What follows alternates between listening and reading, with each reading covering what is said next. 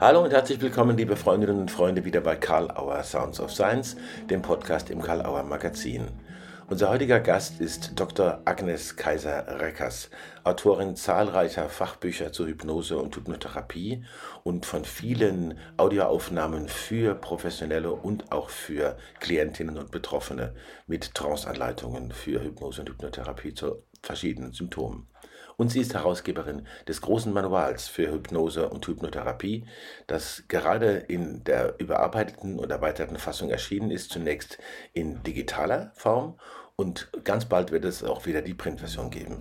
Wir haben Agnes Kaiser-Reckers auf dem Kongress der Deutschen Gesellschaft für Hypnose in Bad Lippspringe getroffen und freuen uns, dass wir mit ihr einige Fragen klären konnten zum Manual und zu Hypnose und Hypnotherapie als klinische Hypnose und Hypnotherapie. Viel Spaß im Gespräch mit Agnes Kaiser-Reckers.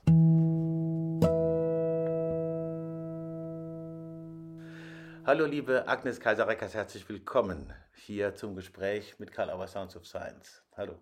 Hallo. Es ist toll, dass du dir die Zeit nimmst, jetzt hier direkt bei der DGH-Tagung mit uns zu sprechen.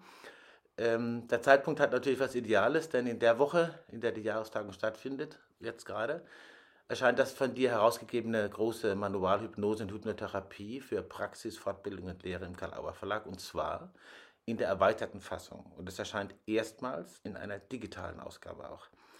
Das Manual deckt ja unter anderem das gesamte Curriculum der DGH ab und es geht natürlich weit darüber hinaus. Die gedruckte Version in vier Ordnern mit fast 1400 Seiten jetzt wird auch noch dieses Jahr ausgeliefert werden.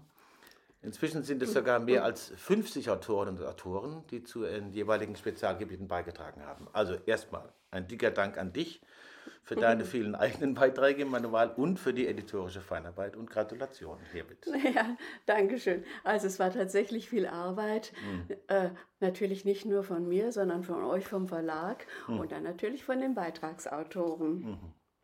Wir kriegen auch viele äh, positive Feedbacks zum Manual und auch zu den praktischen Einsatzmöglichkeiten. Welche Rückmeldungen erfährst du von Anwenderinnen oder aus deinen Weiterbildungen? Also ich kriege durchaus ganz positive Rückmeldungen. Das ist sowas wie im Dauereinsatz. Die eine hat das Manual, weil es ja so eine Kiste ist, sogar als Nachttisch jetzt in Benutzung.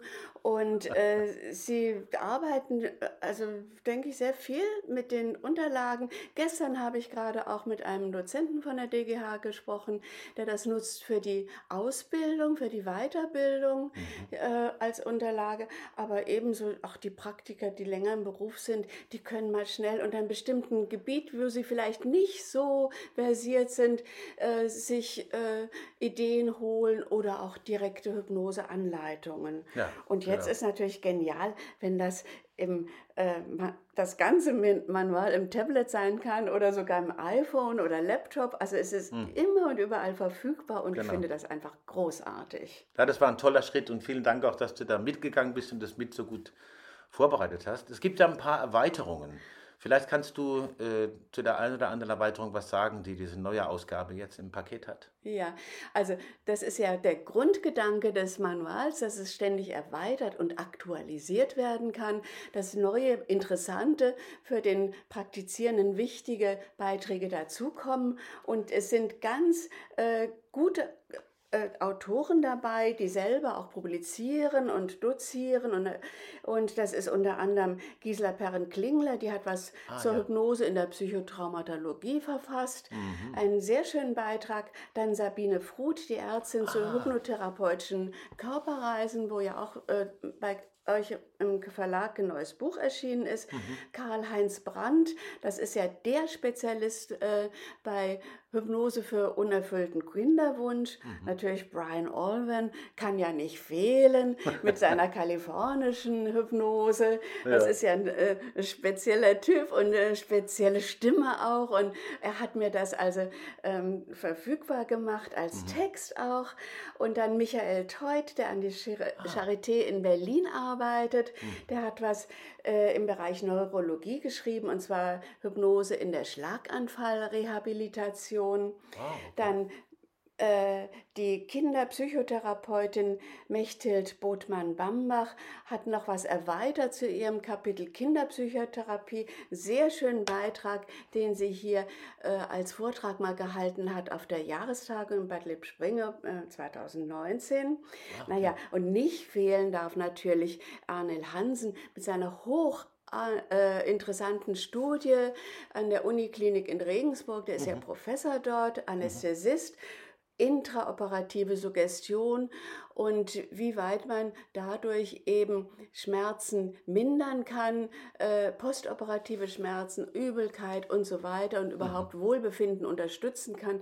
Eine hervorragende Studie und dazu hat er was Schriftliches verfasst und dann natürlich unsere liebe Kollegin oder meine liebe Kollegin, die leider weit weg in Phoenix, Arizona, nein, in, in Texas, in Houston lebt, war schon bei Milton Erickson, aber sie ist in Texas. und Anita hat was zur Hypnosesprache geschrieben. Mhm.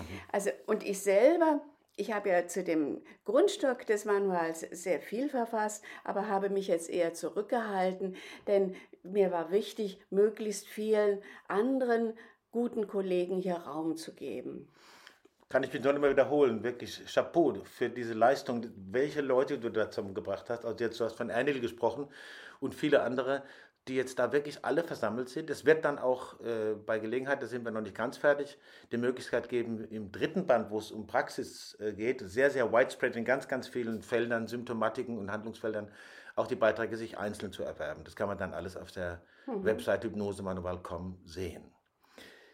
Kommen wir mal noch ein bisschen allgemeiner äh, ja. zur Hypnotherapie. Mhm. Die Entwicklungen im Feld der Psychotherapie besonders äh, der Hypnotherapie, Hypnotherapie sind ja äh, enorm mit Anerkennung der systemischen Therapie und so weiter. Äh, jetzt, was, was Hypnotherapie angeht, stimmt der Eindruck, dass die Akzeptanz weiter wächst? Ich habe den zumindest. Ja. Auch im medizinischen Feld. Mhm. Und wie und wo würdest du dir ganz ehrlich eine noch bessere Entwicklung wünschen? Also, dein Eindruck entspricht sicher der Realität. Das Interesse ist groß, sowohl bei den Praktizierenden als auch bei den Personen, die sich von einer seriösen Therapie mit Hypnose Hilfe versprechen. Mhm. Ja? Mhm. mhm. Äh, das ist die, die eine Seite des, äh, des Users quasi der Hypnose. Die andere Seite, was die Ausbildung anbelangt, ist die Situation durch Corona natürlich nicht weniger kompliziert geworden. Ja. Das heißt, wir mussten als Dozenten umstellen auf Online-Seminare, auf Zoom-Sitzungen und das äh, konnte alles nicht so wie geplant stattfinden. Auch jetzt dieser große Kongress, es war ein, wirklich ein riesiger Aufwand, ja. den so laufen zu lassen, aber er ist erfolgreich. Äh, mhm sehr erfolgreich gewesen, der Aufwand immens, aber der Gewinn auch sehr Kann ich groß. Auf ja. jeden Fall, ja, und genau. der Trend ist da und die Akzeptanz ungleich höher als noch vor ein paar Jahren. Und es wird ja auch inzwischen wirklich sehr viel Gutes geschrieben mhm. in, in den Medien.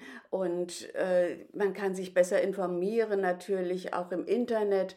Also ich denke, es wächst das Interesse, weil auch sehr gute Studien dazu gemacht werden, eben zum Beispiel diese zur intraoperativen hm, Beeinflussung im mhm. positiven Sinn. Und also ich denke, das geht jetzt wirklich die Kurve exponentiell aufwärts mhm. mit Interesse wahrnehmen der Hypnose als ein seriöses, sinnvolles Angebot und auch dem Interesse, diese Methode zu lernen für die Leute, die das praktizieren sollen und dürfen. Damit hast du jetzt ein Thema noch aufgemacht. Ich muss dann nochmal nachfragen, ja? weil es ist ja wohl immer noch so, dass unter Hypnose nach wie vor eben oft noch das verstanden wird, was in irgendwelchen Shows so, so zelebriert wird. Ja. Da gibt es ja alle möglichen äh, Bücher und CDs auf dem Markt, die auch so, oder Online-Angebote, die mit doch, finde ich, fragwürdigen Heils- und Wirksamkeitsversprechen unterwegs sind. Vielleicht in zwei, drei knackigen Sätzen, was unterscheidet klinische Hypnose und Hypnotherapie von solchen Angeboten genau? Und wie kann gerade sie Heilungsprozesse eben besonders gut unterstützen? Darüber, das ist eine große Frage. Jetzt. Ja, das ist eine große Frage. Darüber könnte man eine ganze Woche diskutieren. Ja. Aber deshalb gerade, du hast ja schon gesagt, kurz gefasst. Bei diesen Heils- und Wirksamkeitsversprechen, die du hier ansprichst, liegt der Fokus immer auf der grandiosen Persönlichkeit des Hypnotiseurs. Das natürlich in Anführungsstrichen, ja. Mhm. Der Hypnotiseur mit seinen unglaublichen Fähigkeiten, in der anderen Person etwas zu bewirken, weil er quasi in sie eindringt, weil seine Worte in ihnen haften bleiben. Also er ist der Magier, er ist der Macher und der andere ist quasi Objekt und mit dem wird was getan getan. Das wirkt natürlich auch schon beängstigend. Für viele Menschen ist das aber auch durchaus attraktiv. Aber es ist nicht sinnvoll, es ist gefährlich und es ist eigentlich nicht das, was man erreichen will. Mhm. In der mhm. seriösen klinischen Hypnose und Hypnotherapie, so wie wir sie lehren und praktizieren, werden bei der Person die Veränderung und Heilung erwünscht, in Hypnose gemeinsame, also wird gemeinsam unbewusste Ressourcen ja. gesucht gefunden und freigesetzt. Mhm. Und Potenziale und Fähigkeiten, die Änderungen vollziehen sollen, egal in welche Richtung, die werden initialisiert, die werden ins Rollen gebracht, sodass der Fokus im Patienten oder im Klienten liegt, je nachdem, äh, wer das dann bekommt, dieses Angebot. Mhm. Und äh, die Kraft ist in dem anderen, nicht in dem Hypnotherapeuten, der mhm. bahnt das, der fördert das, mhm. der initialisiert das, der gibt den Mut dazu und vor allen Dingen, was ich sehr wichtig finde, das Vertrauen. Das Vertrauen in den anderen zu setzen, du hast in dir diese Fähigkeiten und da helfe ich dir jetzt, diese zu entdecken. Mhm. Das ist, glaube ich, ein ziemlich deutlicher Unterschied, wie du es gesagt hast. Vielen Dank. Ähm, Nochmal ganz speziell zu dem Thema, das du hier in Bad Lippspringe mit deinem Vortrag und deinem Workshop fokussiert hast, Hypnose und Ideomotorik. Ja. Ähm, ganz kurz vielleicht, was kann man sich darunter vorstellen? Worum ja. geht es da? Und äh, vielleicht ein kleiner Hinweis, wie man, was da praktisch passiert, wenn man Hypnose und, mit, mit Idiomotorik betreibt, verbindet äh, oder das dann sozusagen in dem Dienst dessen macht, was du jetzt gerade gesagt hast.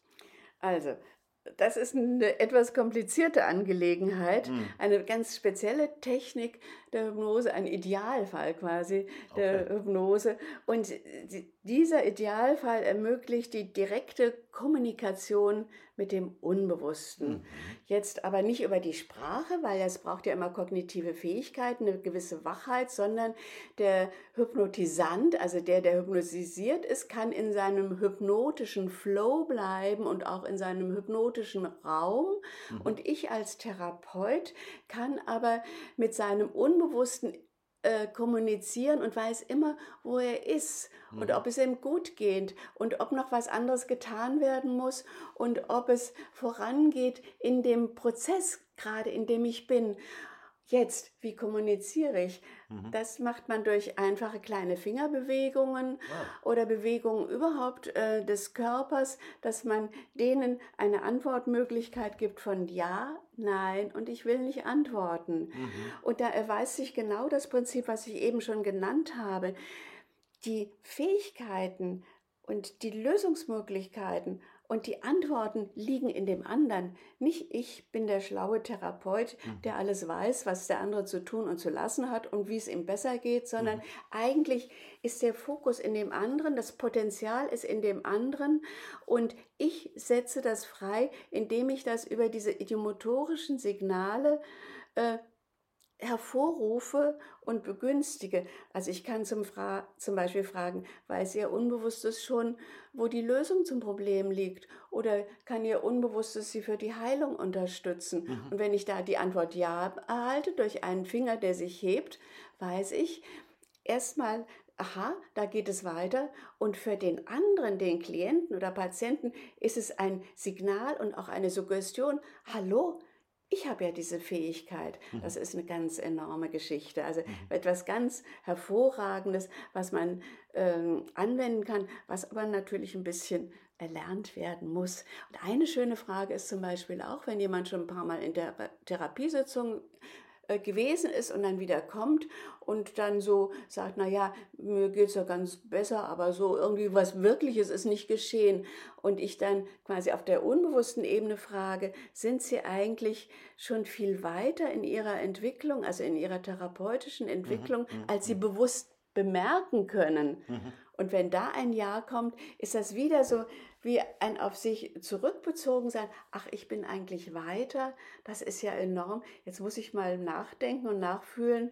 Und tatsächlich, eigentlich bin ich ja schon viele Schritte vorwärts gegangen. Bloß in meinem Alltagstrotz habe ich es gar nicht so bemerken mhm. können. Mhm. Das ist ein schönes Beispiel dafür, wie man sozusagen äh, die Partnerinnen und Partner in der, in der Arbeit, der therapeutischen Arbeit ihnen auf die Spur hilft, bei sich was zu finden. Ja. Also ganz offensichtlich hört man heraus, das ist was, was man wirklich gut lernen muss, gut trainieren muss. Schon, das kann man nicht so unter die Polter machen. Schon, schon. Ja. Bei dir also, zum Beispiel oder bei vielen anderen. Ja. ja. Also, also ich habe zum Beispiel da ja jetzt so Tageworkshops dazu zu geben, äh, gegeben hier auf dem Kongress und dann kann man so ein Basiswissen erwerben, aber da muss man eigentlich schon ein paar Tage dranbleiben, um hm. so die differenzierte Technik zu erlernen. Ja. Das kann man ja überall finden bei den Hypnosegesellschaften, wie da die ja. Ausbildungen laufen. Ja. Auch bei dir und natürlich auch im Manual. Ich will doch noch kurz äh, auf die heutige Zeit zu sprechen ja, kommen. Du hast gesagt, der Kongress war toll, war große Herausforderung mit diesem Kombination aus digital und äh, live zusammensein. Es war super organisiert, auch was das Hygienekonzept betrifft. Mhm. Ähm, was fällt dir besonders auf jetzt, in, vielleicht in deiner Praxis oder auch vielleicht im Felde, äh, was diese besonderen Herausforderungen der Zeit sind? Und dann ganz praktisch, welche vielleicht unverzichtbaren Kompetenzen muss professionelle therapeutische Hilfe hier im Gepäck haben in solchen ja, Zeiten? Ja. Das ist eine ähm, weitgreifende Frage, die braucht hm, ein bisschen eine klar. komplexe Antwort und ich würde das mal so in, in drei Gebiete unterteilen. Also das erste, ich habe ja so viele Verpflichtungen, also ähm, jetzt mit, ähm, mit Seminaren an verschiedenen Orten und mit meiner bisherigen Tätigkeit hier im Vorstand der DGH und so weiter und so fort mhm. und meinen Publikationen, dass ich natürlich wenig äh, Therapieangebote mache in meiner Praxis. Mhm. Und ähm, ich sehe aber, dass die Menschen, die zu mir kommen in die Praxis, also die wenigen, die es sind, sehr kooperativ sind, äh, sich sehr an die äh, Vorgaben halten und äh, flexibel eigentlich mit dieser so schwierigen Situation mhm. umgehen. Das mhm. ist wirklich bewundernswert mhm. und das beachte ich sehr. Und dann äh, halte ich auch Videositzungen ab. Ah. Ich habe mir nicht vorgestellt, wie gut das funktionieren kann. Und mhm. natürlich geht das auch über weite Strecken hinweg. Ich kann mit jemandem Therapie machen. Ich bin in München, der andere ist in, in, ähm, in Zürich oder ich bin in Griechenland und der andere ist, was weiß ich, in Norddeutschland oder so. Mhm.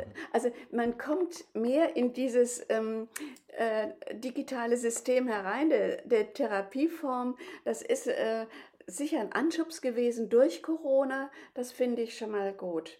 Mhm. Das ist das eine. Äh, dass es dadurch äh, wirklich eine Weiterentwicklung gibt in der Möglichkeit, Therapie zu praktizieren, also in Präsenz, aber auch per Video.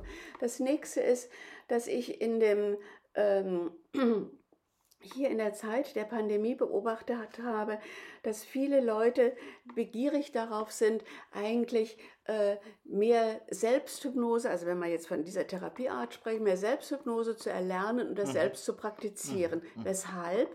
Sie brauchen nicht auf einen Therapieplatz zu warten, was jetzt in diesen Zeiten sowieso besonders schwierig ist, ja, ja weil äh, das Angebot ist gleich, aber die Nachfrage ist weitaus höher.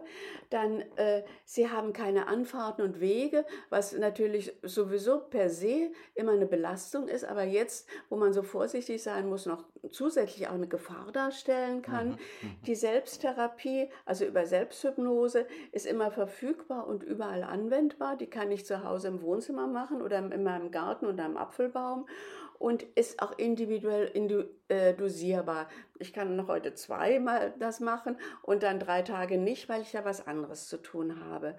Und aus diesem Grund habe ich jetzt auch so einen Selbsthypnosezyklus für chronische Schmerzen entworfen und ja, auch genau. gesprochen. Mhm. mhm. Ja, also so für den Anwender, dass der in Eigenregie was für sich tun kann. Also ich habe gemerkt, es gibt den Trend und ich denke, da müssen wir auch mit umgehen und da müssen wir auch was anbieten dafür. Insbesondere als die Professionellen die ja vielleicht auch eine Konkurrenz haben, die da nicht so besonders tolle Sachen anbietet. Ne? Das ist ganz wichtig, ja. dass man da qualitativ hochwertiges Natürlich, hat. Natürlich, ne? das muss man ganz hochwertig äh, ja, ähm, ja. produzieren und natürlich auch vorher die, die, die Hypnoseanleitung zusammenstellen. Das ist eine lange Arbeit, also über lange Zeitdauer muss man das sammeln und dann überarbeiten und korrigieren immer. Das ist äh, wirklich eine größere Angelegenheit. Das Dritte, was ich dazu sagen will, also wir müssen natürlich als Therapeuten immer Modell sein. Ja, äh, ähm, also im, im therapeutischen Kontext, dass wir zuversichtlich sind und, und stark bleiben und das auch authentisch vermitteln. Mhm. Und jetzt muss ich ja noch etwas sagen, und dass wir uns natürlich auch alle impfen lassen und mhm. die anderen zum Impfen überzeugen, soweit es dann überhaupt möglich ist, mhm. um diesen Virus zu bezwingen. Also ich denke, das ist eine Aufgabe von uns Therapeuten, da einzuwirken, egal ob wir von der ärztlichen Seite kommen, von der medizinischen oder von der psychotherapeutischen eher, dass wir Modell dafür sind für Selbstfürsorge, für Gesunderhaltung von uns selbst, aber natürlich auch im Sinne der allgemeinen äh, Menschheit, die um uns herum ist, dass wir jeder einen Beitrag zu leisten, dass wir, dass wir aus dieser Pandemie wieder herauskommen. Das finde ich mhm. ganz wichtig. Vielen Dank für diese klaren Worte, Agnes. Ähm, eigentlich sind die ja so schlusssatzfähig, aber, du, aber auch dir erspare ich die, die Frage. Du hast sicher die, die eine Frage auf dem nicht. Kasten, ja. Ja, du hast vielleicht noch eine auf dem Kasten sozusagen. Gab es irgendwas, wo du gedacht hast, oh, das könnte man kurz thematisieren und das wird sicher gefragt und das kam jetzt gar nicht. Oder ist neben liegen geblieben. Gibt es ja. noch irgendwas, wo du sagst, oder ein Schlussstatement, wo du sagst, ey. Matthias, du weißt, meine Themen haben kein Ende. Das mein Einfallsreichtum auch nicht. Wir hätten noch vieles, über was wir reden können, aber ich würde sagen, wir machen heute erstmal Schluss. Ja. Äh, das, wir haben viel geredet zusammen und die wichtigsten Dinge sind gesagt und das andere halten wir ähm, und äh, heben wir uns auf für den nächsten Podcast, okay? Ja, gerne, den gibt es ganz sicher. Ich freue mich ja, jetzt schon okay. Drauf. Danke, Agnes. Gut, sehr, sehr gerne, es war schön. Ja. Ja, vielen Dank, liebe Hörerinnen und Hörer, für die Aufmerksamkeit beim Gespräch mit Karl Auer Sounds of Science und Agnes Kaiser-Reckers. Dank an dieser Stelle auch für Agnes Kaiser-Reckers nochmal, dass sie sich beim Kongress der Deutschen Gesellschaft für Hypnose die Zeit genommen hat, mit uns zu sprechen. Schaut euch weiter um bei Karl Auer Sounds of Science und natürlich im ganzen Magazin bei den Podcasts. Bei hypnosemanual.com findet man das Manual und natürlich auch auf der Seite karl-auer.de. Vergesst nicht, positive Bewertungen zu hinterlassen, wo immer ihr Karl Auer Sounds of Science hört oder verfolgt. Und dann bis zum nächsten Mal viel, viel Gesundheit und Mut und Zuversicht in diesen doch immer noch sehr, sehr besonderen Zeiten. Also bis zum nächsten Mal. Ciao.